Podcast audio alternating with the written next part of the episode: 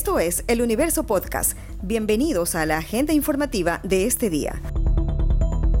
Hoy es viernes 29 de octubre de 2021. Los saluda Jaime Freire.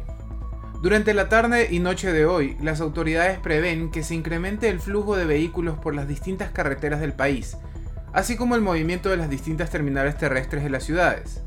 Se lo considera un feriado de alta intensidad por la cantidad de días y por la disposición de libre movilidad en todo el territorio nacional. El operativo policial se iniciará hoy desde el mediodía y terminará el jueves 4 de noviembre a las 6 de la mañana, indicó el teniente coronel Santiago Zapata, jefe del Departamento de Planificación Operativa de la Policía Nacional. Habrá 48.297 efectivos policiales en el país. Además habrá control sobre todo en los exteriores de los centros comerciales, entidades bancarias, playas, balnearios, plazas y en especial en los cementerios. El movimiento indígena hará un puentecito por el feriado nacional del Día de Difuntos, a las medidas de hecho que se han mantenido en las últimas 72 horas en rechazo al reciente incremento de precios de la gasolina extra y del diésel, determinados por el gobierno de Guillermo Lazo. Desde una tarima que se instaló en Alausí, en la provincia de Chimborazo, varios dirigentes de la CONAIE, entre ellos su presidente Leonidas Sisa, informaron a un grupo de manifestantes que, después de una reunión con el Consejo de Gobierno, se resolvió que regresen a las comunidades en señal de respeto a la conmemoración del Día de los Difuntos, aunque ello no implica suspender las acciones. Y se explicó que no suspenderán las manifestaciones.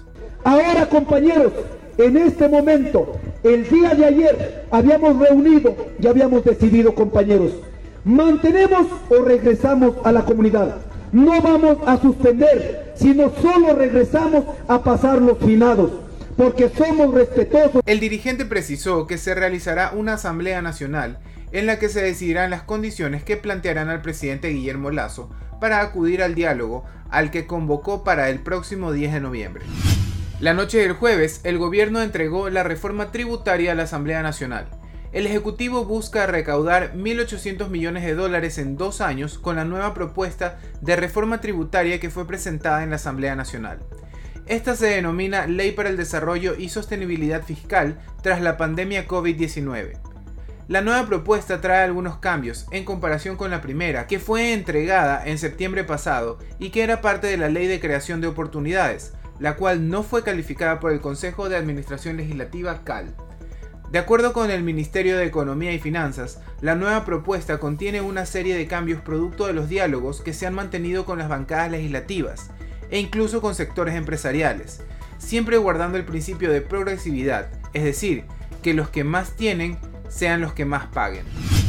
Tres pacientes con atrofia muscular espinal, AME, cumplieron los criterios clínicos para recibir el fármaco Solgensma, considerado el más caro del mundo, a fin de favorecer su estado de salud y frenar la enfermedad.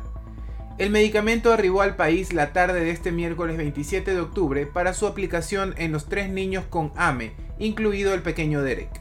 La ministra de Salud, Jimena Garzón, confirmó que el gobierno nacional consiguió la donación de dosis del fármaco por la gestión personal del presidente Guillermo Lazo con la empresa farmacéutica Novartis.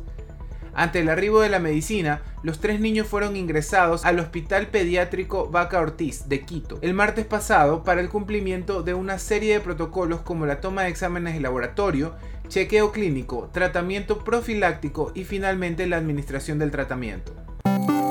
Esta noticia ha estado entre lo más leído del universo.com en las últimas horas.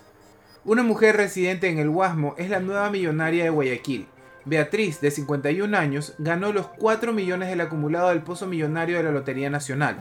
La mujer compró el boleto ganador cuando iba de compras al mercado de la Caraguay en el sur. Beatriz se enteró de que era la ganadora cuando acudió a un mall del norte. Al principio pensó que la dependiente estaba bromeando. La nueva millonaria es madre soltera, vive con sus padres y tiene algunos gastos que cubrir cada mes. Esto fue lo más destacado de la jornada. Hasta la próxima.